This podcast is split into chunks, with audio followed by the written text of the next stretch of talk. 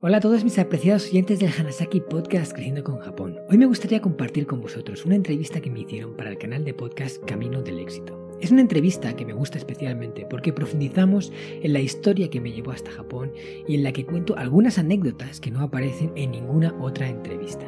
Entramos de lleno en lo personal y en cómo lo que hice y lo que viví allí puede quizás ayudar a otras personas como inspiración para alimentar esa llama que les lleve a cumplir un sueño.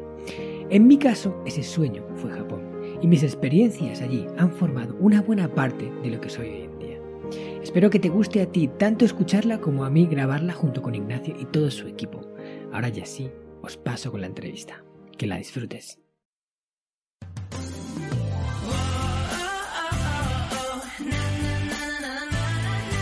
Camino del éxito, el podcast semanal que te guía a conseguir tus objetivos personales y profesionales. Camino del éxito, un programa realizado por la empresa Garú, Expositores con Alma, presentado por Nacho y Sara.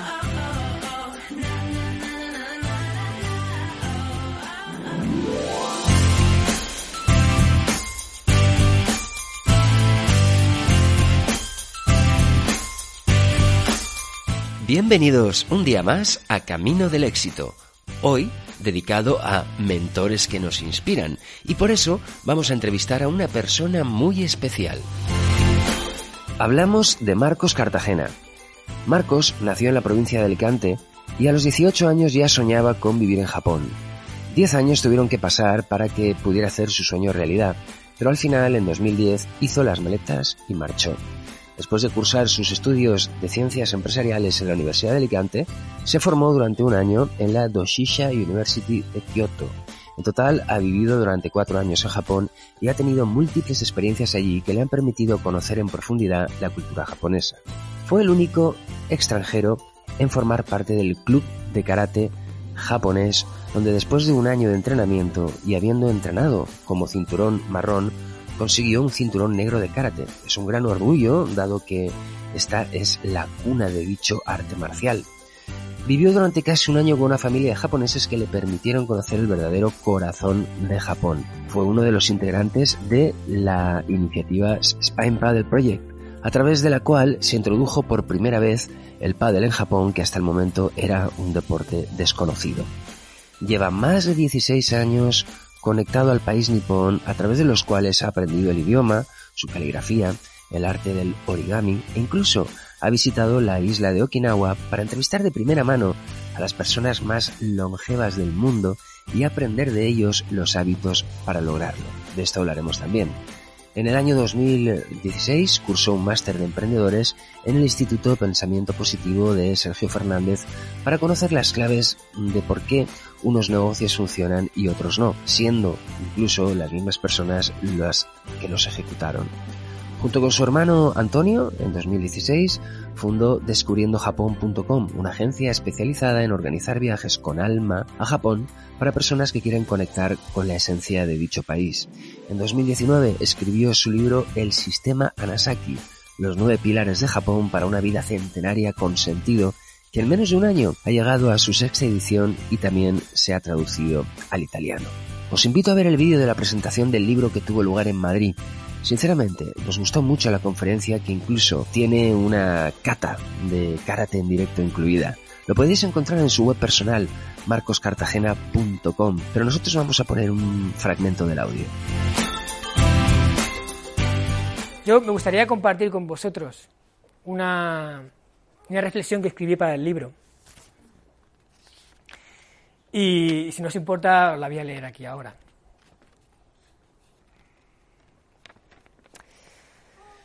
Hace tiempo tuve un sueño. Un sueño que posiblemente nunca llegue a haber hecho realidad, porque requiere de mucho tiempo. Un sueño que casi seguro es imposible. Imaginé un mundo sin barreras, en el que sus habitantes se consideran a sí mismos como ciudadanos del mundo y no del país tal o cual. Un lugar en el que las personas se apoyan las unas a las otras. Un sitio donde no destruimos nuestras grandes creaciones. Un espacio en el que no hay guerras y todos se esfuerzan por conseguir una prosperidad que poder compartir.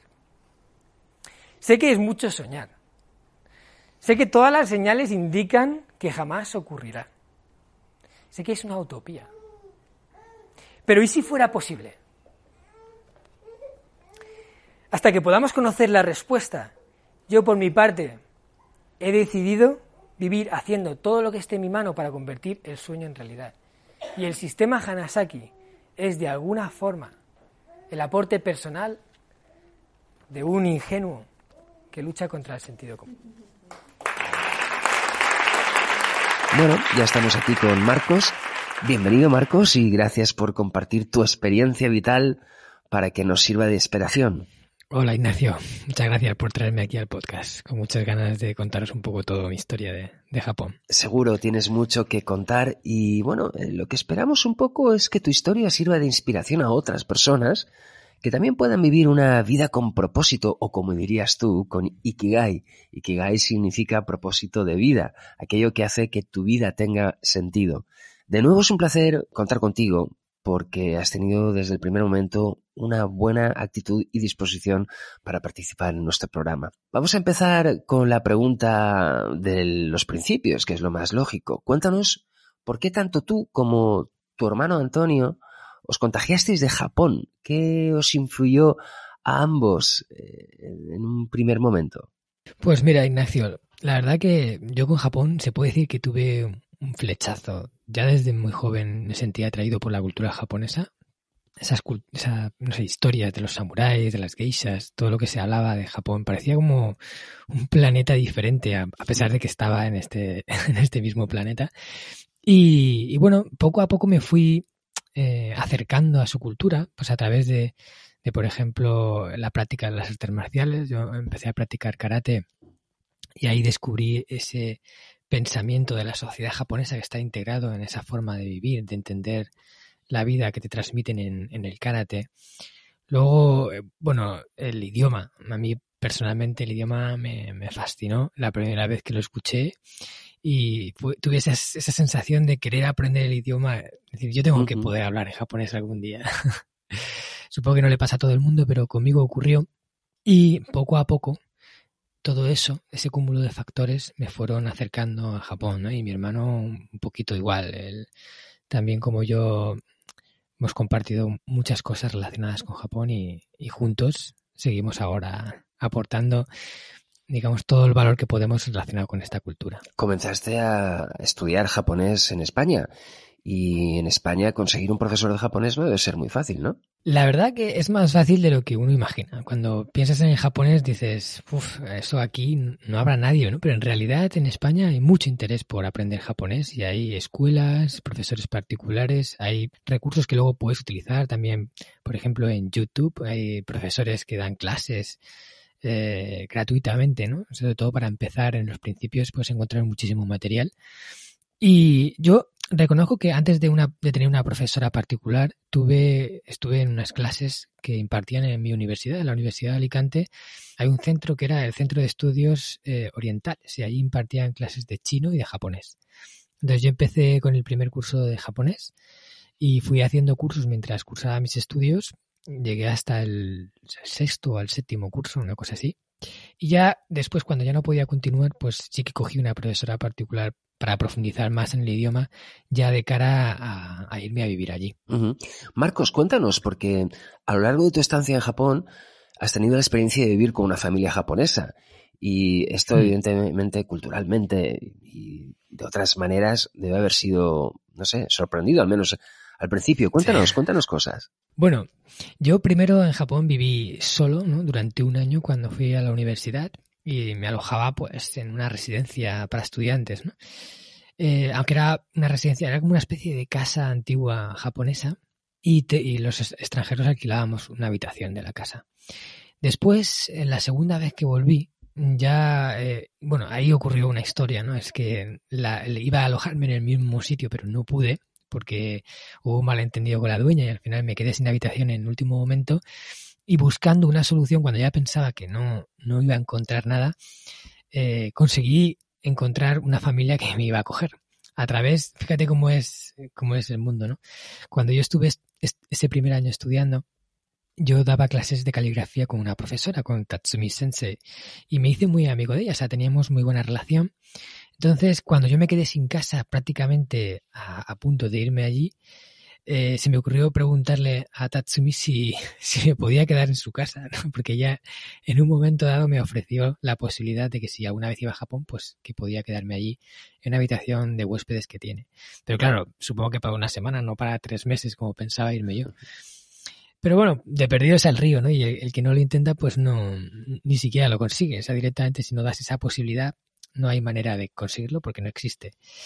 Entonces a mí se me ocurrió preguntarle a Tatsumi si em, podía quedarme en su casa y ella me dijo que no, que no podía ser, pero se sintió tan mal por la respuesta que me dio que al final se, se puso a buscarme una familia con la que yo pudiera quedarme de, de gente que ella conocía. ¿no? Entonces ella me llamó y me dijo que había encontrado una familia y que ellos me iban a coger si yo quería. Y yo no sabía quiénes eran, pero dije, oye, no tengo nada, no tengo habitación y encima voy a poder estar con una familia japonesa que no sé si nos, vamos a llevar bien o no, pero vamos, por mi parte voy a poner todo lo que pueda. Y me fui a la aventura, ¿no? Eh, allí estuve con ellos primero tres meses, casi cuatro, y la verdad que fue una experiencia increíble.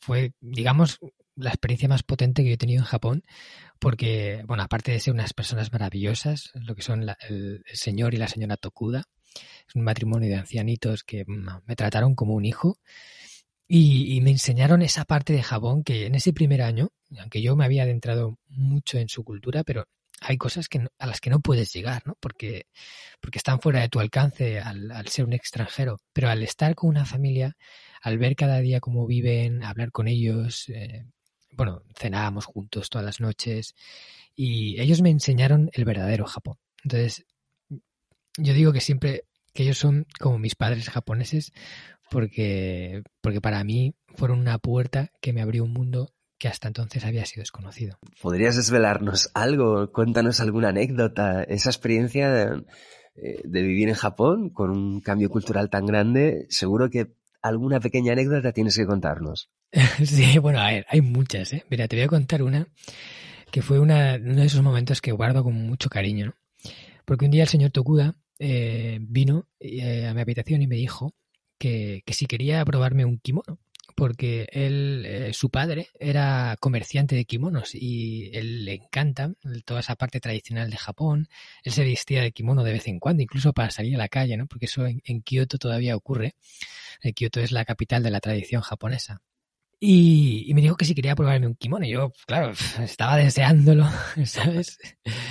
Eh, entonces, juntos nos fuimos a, esa habitación tradicional con el suelo de tatami que tiene, donde tiene todo el material de los kimonos y, y, estuvo eligiendo uno para mí porque además el kimono que te pones en función de la época del año tiene que ser, pues si es verano es más ligero, si es invierno es más grueso, si no te pones una chaquetilla, o sea, tiene un montón de complementos y de historias que yo desconocía. Entonces me puso el kimono eh, que fue un momento como mágico, y subimos al cuarto de arriba, porque arriba tiene una habitación también tradicional japonesa con tatami, donde eh, hacen la ceremonia del té y tal, porque además la mujer del Tokuda es una experta en la ceremonia del té, ¿no? Lleva años practicándola. Y allí tienen unas eh, katanas auténticas japonesas. Pero auténticas te estoy diciendo que eh, son eh, de, familia, de, familia de samuráis, porque la mujer del Tokuda es descendiente de una familia con mucha tradición en Japón de samuráis. Y las katanas de la familia se van pasando de primogénito en primogénito, de generación en generación. Y esas katanas tenían más de 300 años.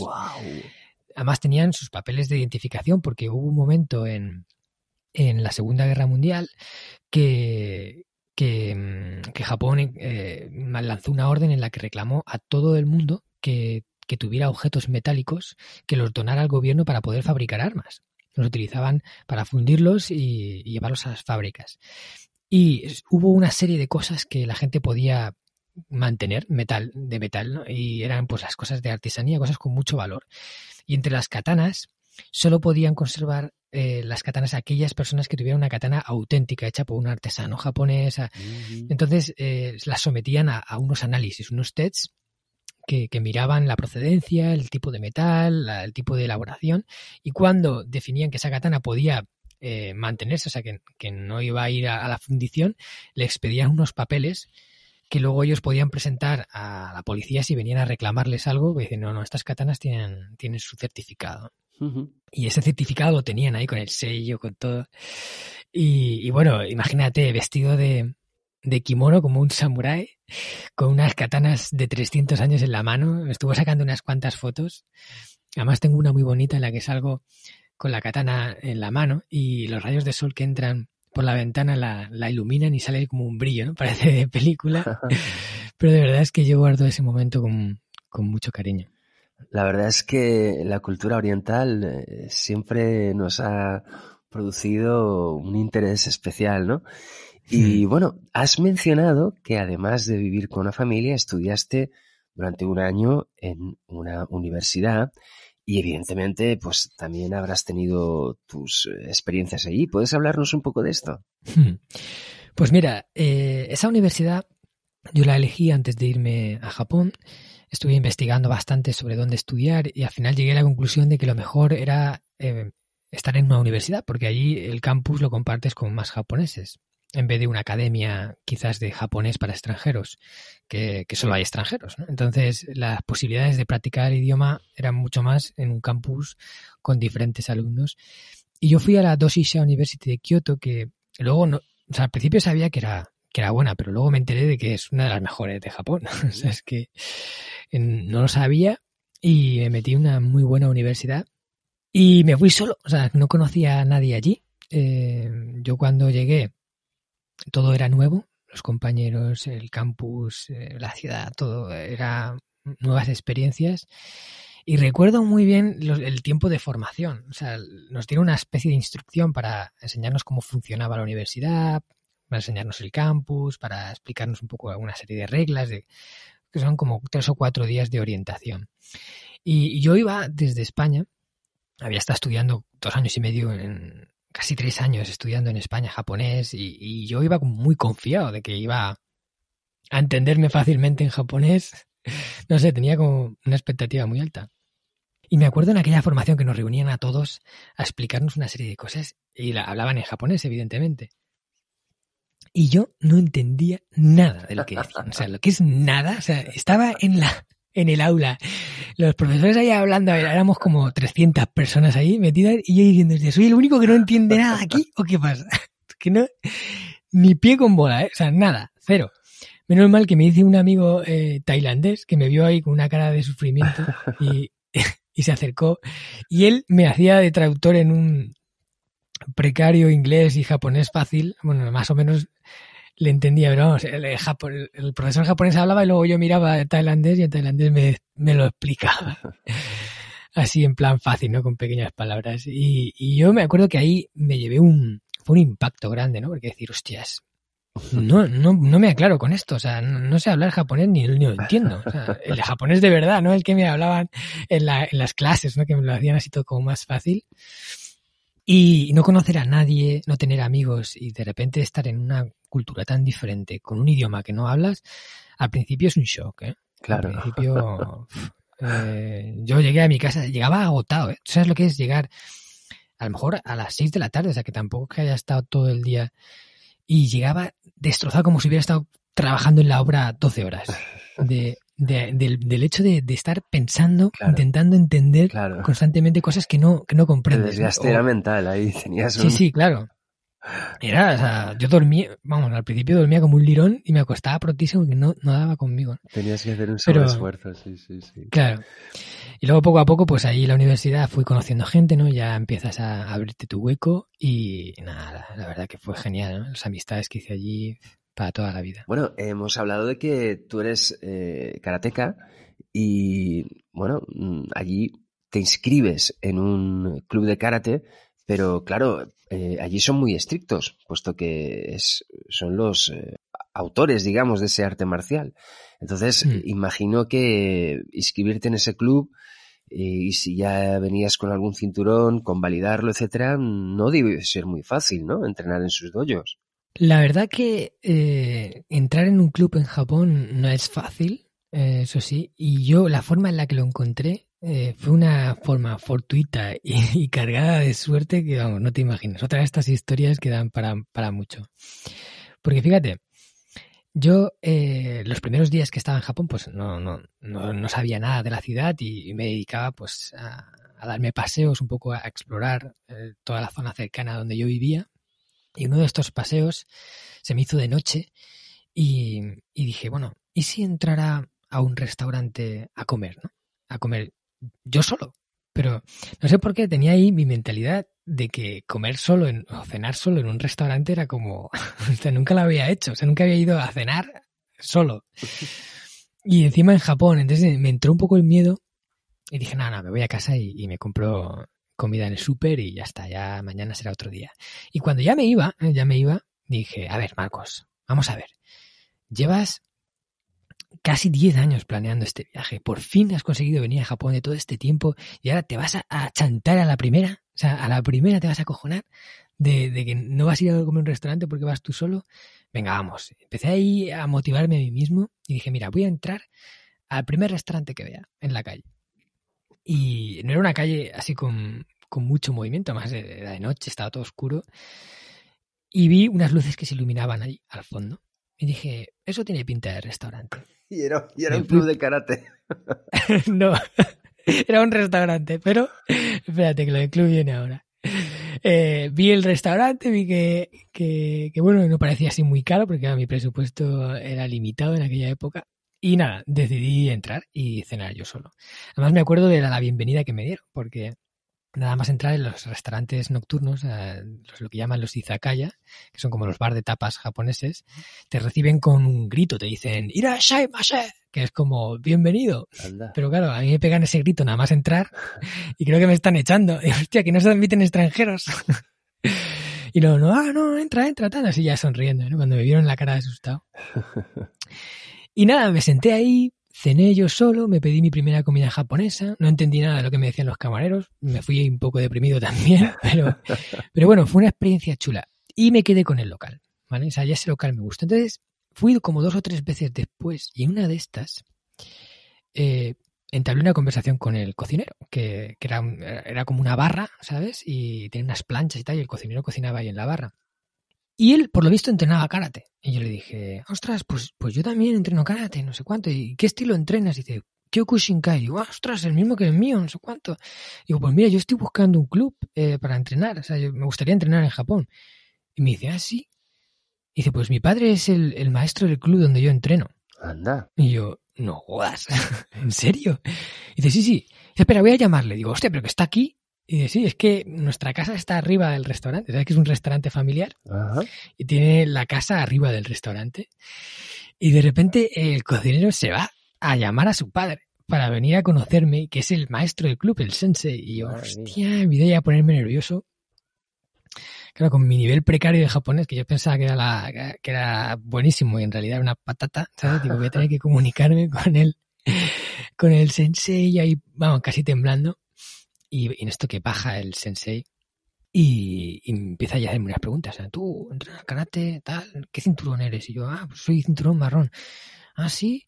¿Y qué estilo? Ah, Kyokushinkai. Ah, tal. empieza ahí y dice, venga, acompáñame. Y yo, ¿a dónde? Y, y me saca fuera del restaurante, ¿vale? Me saca fuera del restaurante y empieza a hacerme, o sea, a hacerme preguntas de que, venga, tira una patada Mawasigeri, ¿sabes? Que es una patada lateral. Anda. Y yo, pero aquí, aquí, eh, o sea, eran la una de la noche, ¿sabes? Era un, viernes que me había ido ahí a cenar. Sí, sí, venga, tira un Mawasigeri. Y yo, ah, pues empiezo a tirar un Mawasi. Venga, un Maegeri, una patada frontal. Venga, pues empieza a hacerme un examen, ¿sabes? Ahí como 10 minutos. hacer movimientos ahí en mitad de la calle en Japón, ¿sabes? al, no sé si cuánto tiempo llevaba ahí, una semana y media, dos. Y, y al final me dice, ¿tú quieres entrenar karate? Y yo, sí, sí. Y dice, pues el lunes a las seis, aquí en la puerta del restaurante, que mi hijo te va a llevar al club. Y yo, hostias, no jodas. Y yo, por supuesto, sí, sí, sí, hi, hi, sense, hi, hi, Me fui ahí, vamos. Que, que había encontrado un club de karate así, en un restaurante para para cenar un día. Y efectivamente, ese lunes fui a las seis, estaba ahí su hijo, el que era el cocinero, y me llevó al club en el que yo era el primero y único extranjero en la historia del club en entrar, ¿no? Claro. Fue una aventura increíble. Claro, es como Eh, I'm a little alien, ¿no? Soy, soy un extranjero en, en Nueva York, en este caso soy un extranjero en, en, en Japón. Lo mismo te debió pasar con el pádel. La idea de llevar el pádel a Japón, que se desconocía totalmente, eh, también cómo surgió y, y qué fue lo más, lo más difícil o curioso al principio de esta aventura. Puf, es que esto es una aventura que da para mucho, ¿no? Pero eh, la idea del pádel nació ya después de haber estado viviendo en Japón y, y toda mi trayectoria. Yo, yo sabía que, que de alguna forma u otra iba a montar algo o quería trabajar en algo relacionado con Japón, eso ya lo tenía claro. Entonces, en una conversación eh, en, mi familia con mis hermanos, que somos muy de parir ideas, de estar ahí pensando en qué cosas podemos hacer, ¿no? La verdad que somos todos bastante emprendedores. Y dijimos, estábamos hablando de cómo el, el pádel había tenido un éxito increíble en España y cómo un deporte que apenas existía ahora era un deporte practicado por, por, millones de personas en España, miles. Y, eh, y que en Japón no existía el pádel. Y además Japón tenía una serie de factores que, que podían, o sea, que indicaban que el pádel podía ser un deporte que encajara allí por el tipo de, de personalidad de los japoneses, porque ellos tienen también una cultura del tenis muy fuerte, igual que en España. O sea, una serie de factores que se dieron en España también se daban en Japón. Y de repente surgió esa idea, ostras, el que lleve el pádel a Japón se hace de oro, ¿sabes? Esas ideas que entran en tu cabeza. Pues empezamos ahí a pensarlo y, y si fuéramos, y si lo hiciéramos nosotros, ¿no? Pues con eso empezó todo. O sea, con ese, y si hiciéramos nosotros, empezó una, una aventura de tres años. Los famosos Sí, ISIS. los ISIS. Una locura, una locura. ¿Costó mucho introducir finalmente el pádel en, en el mercado japonés? No fue fácil, la verdad, no fue fácil. Eh, pero al final lo logramos y construimos las tres primeras pistas de pádel en Japón. Incluso nos aso- asociamos con una empresa japonesa que era la que, digamos, nos hacía de instalador allí y, dimos el pistoletazo de salida. Eh, además, recuerdo que los japoneses, cuando veían el pádel, eh, se alucinaban, ¿no? O sea, eso de una especie de tenis que se practicaba en un campo con cristales y que además utilizaba los cristales para que la pelota rebotase. Bueno, alucinaban. De hecho, bueno, a, a las pistas de pádel vino la televisión eh, a grabar un montón de veces, ¿no? Las principales cadenas de televisión japonesa, eh, periódicos, salimos en la radio, bueno, aparecemos en Wikipedia como los introductores del pádel en Japón, o sea, una, una historia muy grande, ¿no? Que se dio ahí. Sin embargo, eh, bueno, el pádel realmente, si, si te paras a pensarlo, la idea por la que empezamos esto no fue porque nosotros fuéramos amantes del pádel y quisiéramos llevarlo a Japón, sino fue porque pensamos que sería un gran negocio. Esa era la motivación que nos llevó a esto. Y seguramente ese fue el primer error en todo este proyecto. Eh, el segundo fue que pensar que a un deporte nuevo en un país que no existe iba a crecer rápido.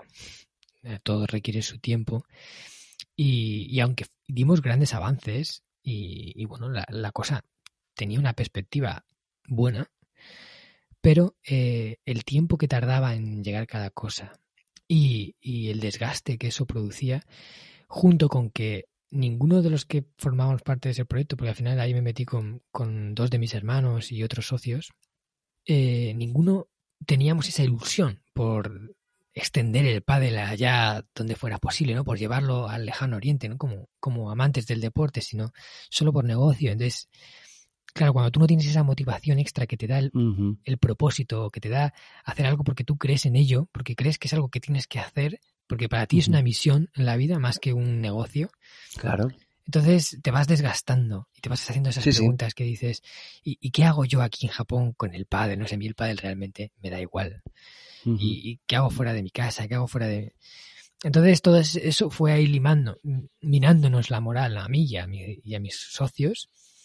Y al final mmm, tuvimos que tomar esa difícil decisión, ¿no? Que dices, sigo dejándome la piel eh, por no perder todo lo que he conseguido uh -huh. o abandono ahora y me dedico claro. a otra cosa y empiezo de cero. Y, y, eso es muy difícil después de haber invertido dinero, mucho tiempo, muchos recursos, toda tu energía en algo, mmm, empezar de cero en otra cosa cuando, cuando ni siquiera has tenido el, el, el deadline, ¿no? Como decir, uh -huh. no, ha, no ha ocurrido algo que te impida seguir. Pero cuando claro. ocurre eso dices, bueno, pues ya está, no puedo seguir, no, me ha arruinado, pues ya está, no puedo seguir.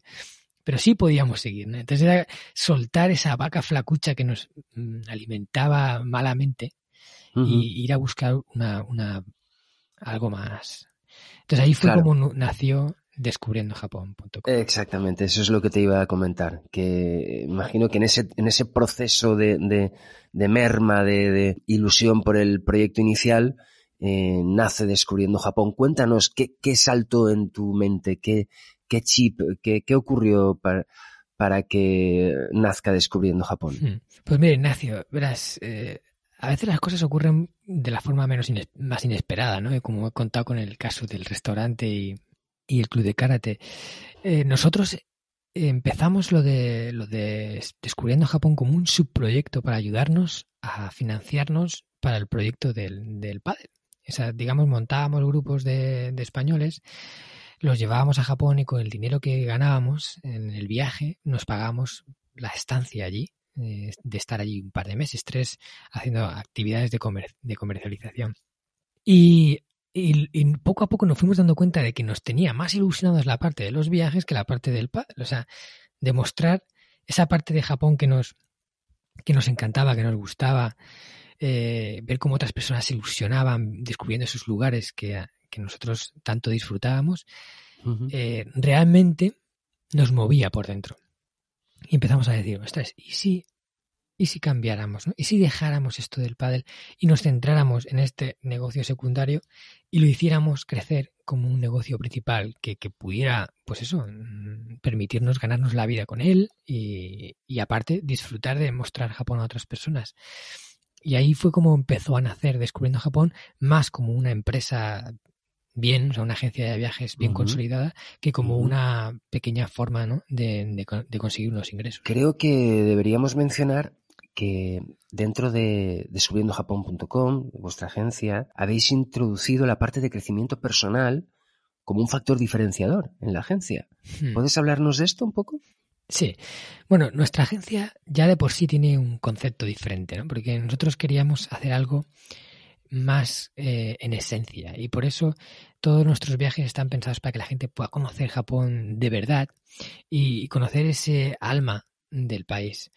Eh, para lograrlo hay una serie de requisitos que cumplimos, ¿no? Como que los viajes estén guiados de principio a fin por uno de los guías del equipo Descubriendo Japón.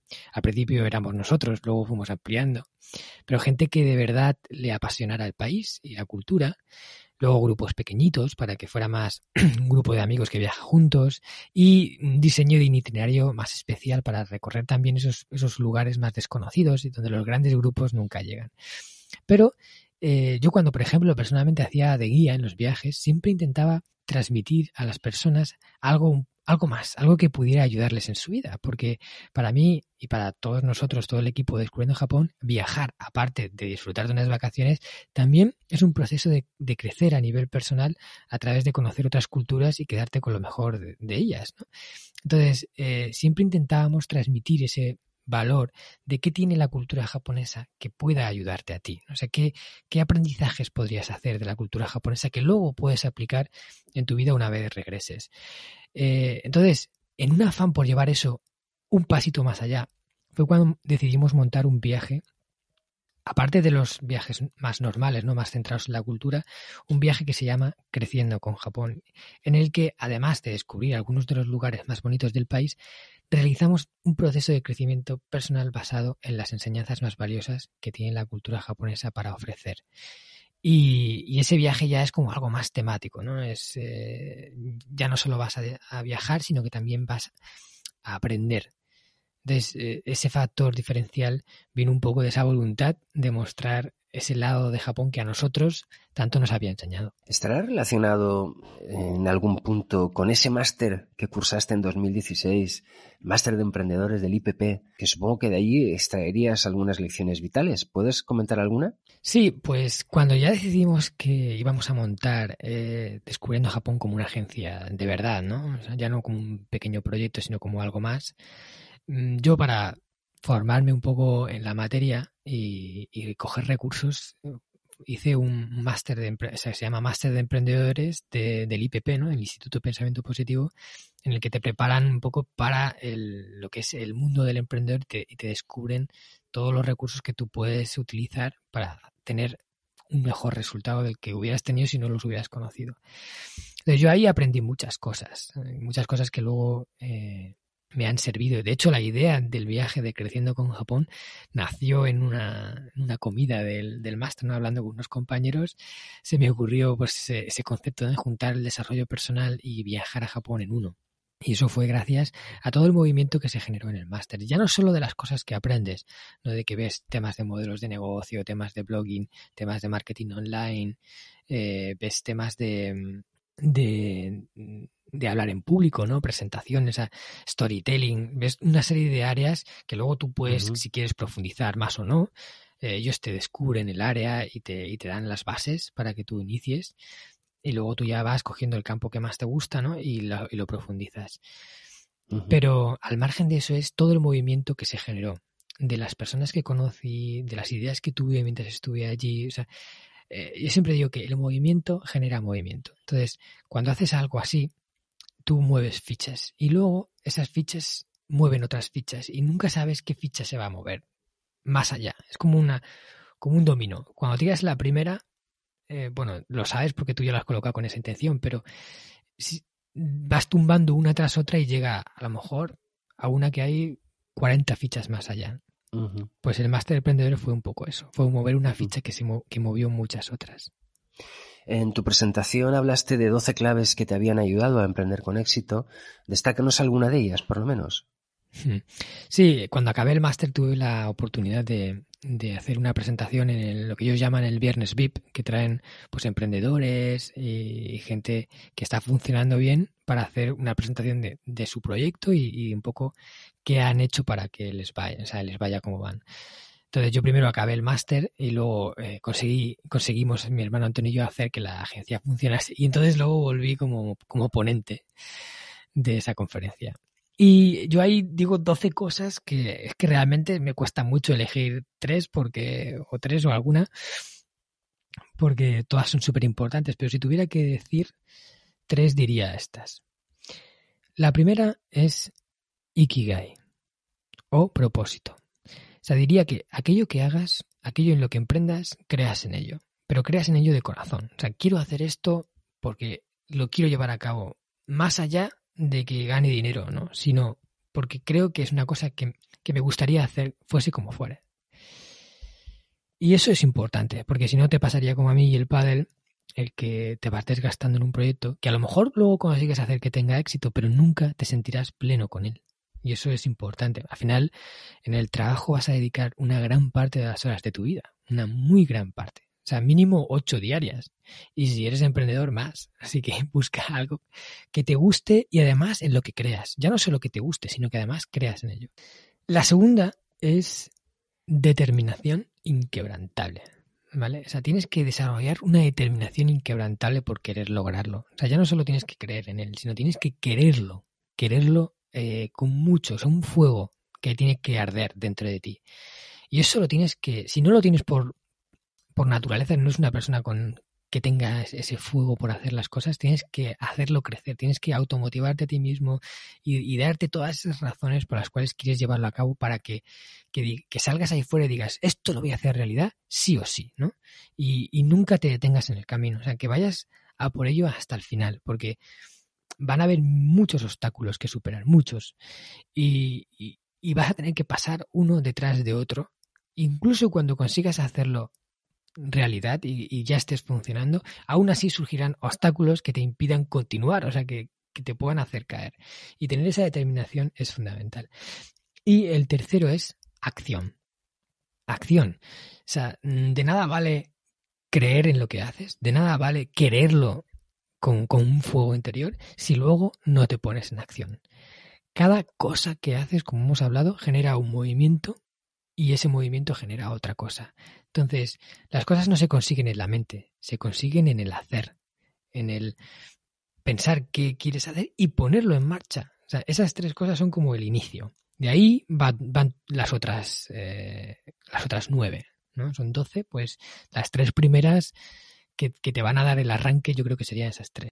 Vamos a hablar ahora de tu libro, en 2019 escribiste el libro El sistema Hanasaki, que fue un éxito de ventas y en menos de un año llegaste a la sexta edición y se tradujo al italiano. ¿Qué significa exactamente el sistema Hanasaki? El sistema Hanasaki es un sistema basado en, lo que yo llamo los nueve pilares de Japón para una vida centenaria con sentido. Y la palabra Hanasaki es una palabra que no, que no existe, realmente la, la creé yo para, para, este, para darle nombre al sistema, porque es una de estas ventajas que te permite el japonés, que puedes construir palabras nuevas utilizando, uniendo símbolos. Y como cada símbolo tiene una lectura, pues juntas las dos lecturas y tienes una nueva palabra. Hana significa flor, Saki significa que florece. Es el sistema de la flor que florece. Porque mi idea es que a través del sistema cada persona pueda de alguna forma hacer florecer la mejor versión que lleva dentro. Y el resultado de ello es vivir una vida larga, plena, ¿vale? Y saludable. Y esto está basado un poco en, en los secretos de Japón para tener una vida larga y feliz. Eh, de hecho, Japón está considerada, bueno, no Japón entero, ¿no? Pero la zona sur de Japón, Okinawa, está considerada una de lo que llaman the five blue zones, las cinco zonas azules del mundo, donde la gente vive más allá que la media más alta. Y aparte de que Japón como nación tiene la, la esperanza de vida más alta del mundo, esta región todavía tiene una esperanza de vida más alta que la japonesa, o sea, que la media japonesa total. Y cómo ellos consiguen vivir tanto no es por casualidad. Hay una serie de cosas que hacen en su estilo de vida que les lleva a vivir más tiempo. Entonces yo cuando descubrí esto me dediqué a estudiarlo. De hecho, estuve viviendo también allí en Okinawa, ¿no? Fui a, a, conocerlo todo de primera mano y compartí un tiempo con una familia de allí que me llevaron a conocer diferentes centenarios, diferentes personas muy longevas con las que pude hablar y preguntarles sobre sobre qué hacían cada día, ¿no? O sea, intentando buscar ese secreto que, les hacía vivir más. Y al final te das cuenta de que cuando tú te sientes pleno, ¿no? Cuando tú haces aquello que quieres en la vida, cuando tú tienes una serie de cosas que cumples, ¿no? O sea, te alimentas bien, tienes unos hábitos saludables, tienes una buena conexión con la naturaleza, tienes un nivel de, de tranquilidad, de paz interior que te permiten no vivir bajo el estrés, o sea, hay una serie de componentes que yo fui identificando y con eso construí ese sistema Hanasaki, eh, también añadiéndole un poquito de, mi toque, ¿no? O sea, de, los aprendizajes que yo había hecho en Japón y quizás también a lo largo de mi vida y lo compuse todo en, en ese libro. Tiene muy buena pinta y te aseguro que lo voy a buscar en Amazon y le voy a echar un vistazo. Genial. Además, tengo muchos conocidos que son apasionados de la cultura eh, japonesa en concreto Ah, se van a sentir muy identificados con, este libro. Em, Marcos, para despedirnos, em, una pregunta. Y es que en una de tus conferencias mencionaste que desearías impartir charlas en, en el foro TEDx. ¿Ser conferenciante es también parte de tu Ikigai? Sí, yo diría que sí. O sea, ahora mismo, ah, bueno, al final eh, un Ikigai es una misión que tú mismo te autoencomiendas y luego hay muchas formas de llevarlas a cabo. Eh, yo ahora mismo estoy, sea, tengo esa misión de transmitir esas enseñanzas que he aprendido de Japón, que yo creo que pueden ayudar al mundo a, vivir mejor, ¿no? Y a mejorar, porque al final cuando una persona mejora uno, eh, mejora el grupo, porque el grupo está formado por las personas y cuanto mejor sean cada uno individualmente, mejor es el conjunto. Y yo creo que ese libro tiene mucho que aportar. Entonces, eh, en esa voluntad de transmitir ese mensaje, aparte de, llevar grupos de españoles y descubrirles de primera mano la cultura japonesa in situ, que es los viajes que organizamos, también tengo una tarea de divulgación. El libro es parte de esa tarea, ¿no? Como escritor.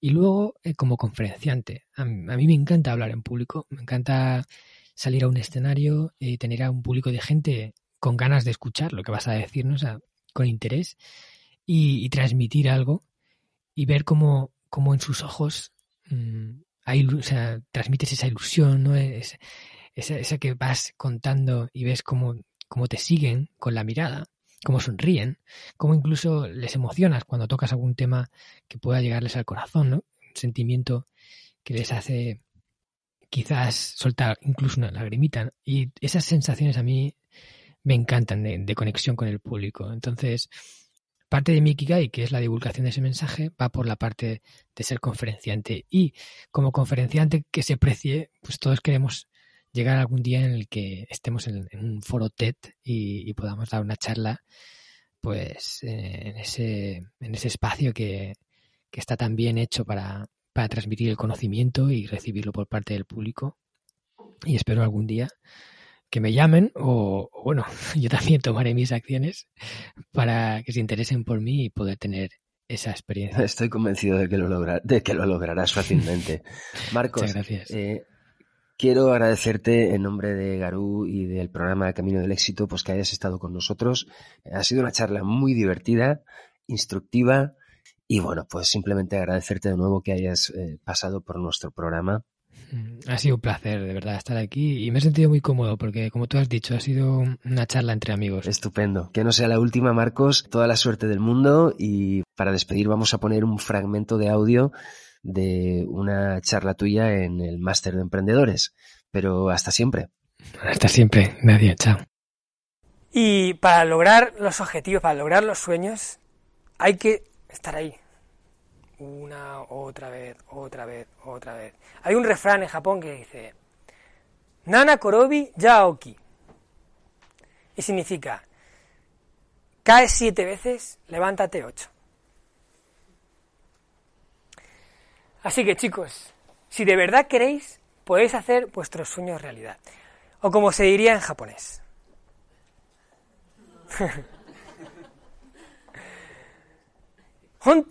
心から欲しければ、夢を叶うのは無理じゃないんだ。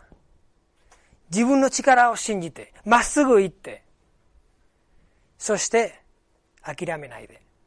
そうすればできるよ。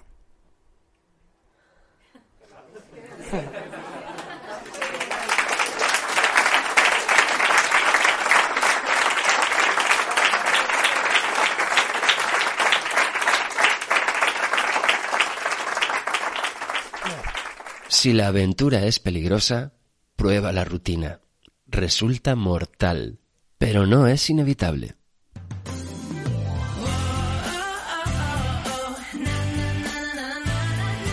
Camino del éxito, el podcast semanal que te guía a conseguir tus objetivos personales y profesionales. Camino del éxito, un programa realizado por la empresa Garú, expositores con alma, presentado por Nacho y Sara.